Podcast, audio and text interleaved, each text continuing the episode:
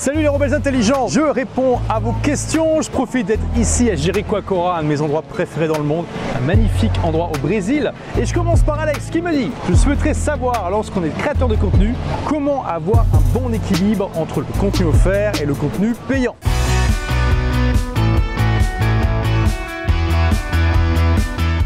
De sorte à avoir une balance entre ni trop en données, donc pas assez de gaz dans une formation par exemple, ni pas assez de contenu gratuit régulier pour alimenter et développer sa communauté. Alors, je suis content que tu me poses la question, même si c'est vraiment une question que énormément, énormément de débutants se posent. Et donc la réponse à cette question est une bonne nouvelle parce que dans les faits, vous n'avez pas besoin de trop vous préoccuper de ça. Pourquoi? Parce que la valeur d'une formation sur le web, donc la valeur du contenu payant, ça vient de plusieurs choses. Et le contenu en lui-même, bien sûr, est un ingrédient, mais ce n'est pas le seul. Il y a aussi la manière dont il est organisé et tout ce qu'il y a autour.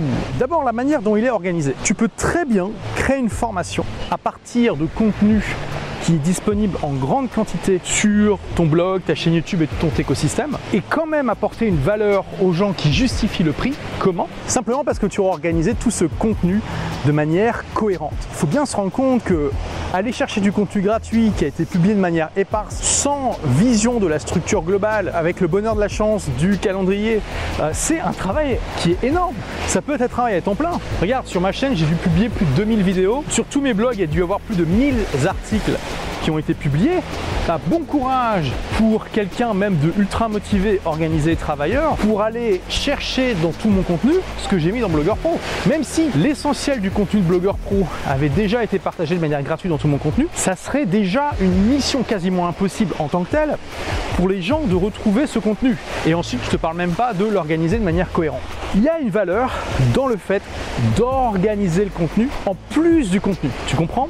Et forcément, quand tu vas faire une formation, mais ça vaut aussi pour euh, les livres numériques ou des ateliers physiques, hein, tu vas avoir dans ta tête la vision de ce que tu veux enseigner à tes clients, mais surtout la vision de la transformation que tu veux leur apporter. C'est-à-dire que s'ils veulent acheter ta formation, c'est parce qu'ils sont à un point A qui a un point de frustration et ils veulent aller au point B qui est le point qu'ils désirent atteindre, c'est-à-dire le point où leur désir ne sera plus frustré mais où leur désir sera réalisé. Ta formation en fait va être simplement un guide qui va les emmener étape par étape du point A point B. Ensuite, au-delà de la structure, il y a tout ce qui va avec. Typiquement, dans une formation, tu vas avoir une communauté. Cette communauté, elle est extrêmement importante. Hein. Déjà pour le réseau que ça crée, tous ceux qui ont fait un peu de business vont te dire à quel point le réseau est important. Tu vas permettre à tes élèves de rencontrer d'autres personnes qui sont dans la même démarche qu'eux et tu vas leur permettre donc de, nouer des amitiés, de nouer des relations professionnelles, voire même plus si affinité. Hein. Il y a aussi des couples qui se forment dans ce genre de communauté. Tu vas leur permettre d'échanger leur joie, leur peine, ce qui fonctionne, ce qui fonctionne pas pour eux. Et donc c'est un facteur d'accélération énorme de progrès, évidemment. Hein, sans compter que euh, nous, on est humains, en général, on préfère avancer avec d'autres personnes plutôt que tout seul dans son coin, et ça euh, diminue drastiquement les chances d'abandon. Ensuite, au-delà de la communauté, typiquement, tu vas avoir du coaching qui va être proposé. Tu vas faire du coaching typiquement de groupe, mais ça peut aussi être du one-to-one régulièrement pour aider tes clients à aller plus loin. Tu vas aussi euh, offrir finalement tout un écosystème, c'est-à-dire la communauté, le coaching, le programme avec le contenu, mais aussi finalement l'exposition répétée au concept. Parce que beaucoup de personnes, quand ils tombent sur un concept, par exemple au détour d'une vidéo YouTube ou d'un article de log, se disent Ah ouais, génial, excellent. Ils se mettent une note quelque part dans leur tête pour regarder ça plus tard, et puis euh, dans 99% des cas, ils ne reviennent jamais là-dessus. D'accord?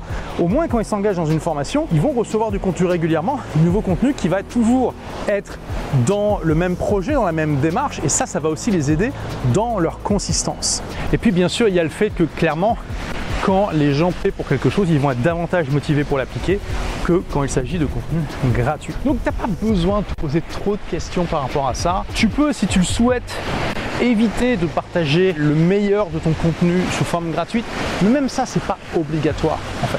Et puis, il y a aussi, il faut le dire, une partie des choses que tu vas enseigner qui n'est pas forcément très marrante, qui demande du temps, des sacrifices et aussi de l'investissement, ne serait-ce que pour comprendre le concept. Et ça, très très très très très peu de gens sont prêts à le faire au détour d'une vidéo YouTube. Alors que justement, quand ils ont acheté une formation, bah, ils vont devoir bosser. Hein. Ils savent que s'ils veulent avoir des résultats, euh, c'est pas euh, juste en regardant euh, vite fait le début d'un cours et puis ensuite en faisant Netflix tous les soirs qu'il va se passer quelque chose. Donc les gens vont être plus engagés aussi et vont être prêts à consommer du contenu qui sera un peu plus difficile.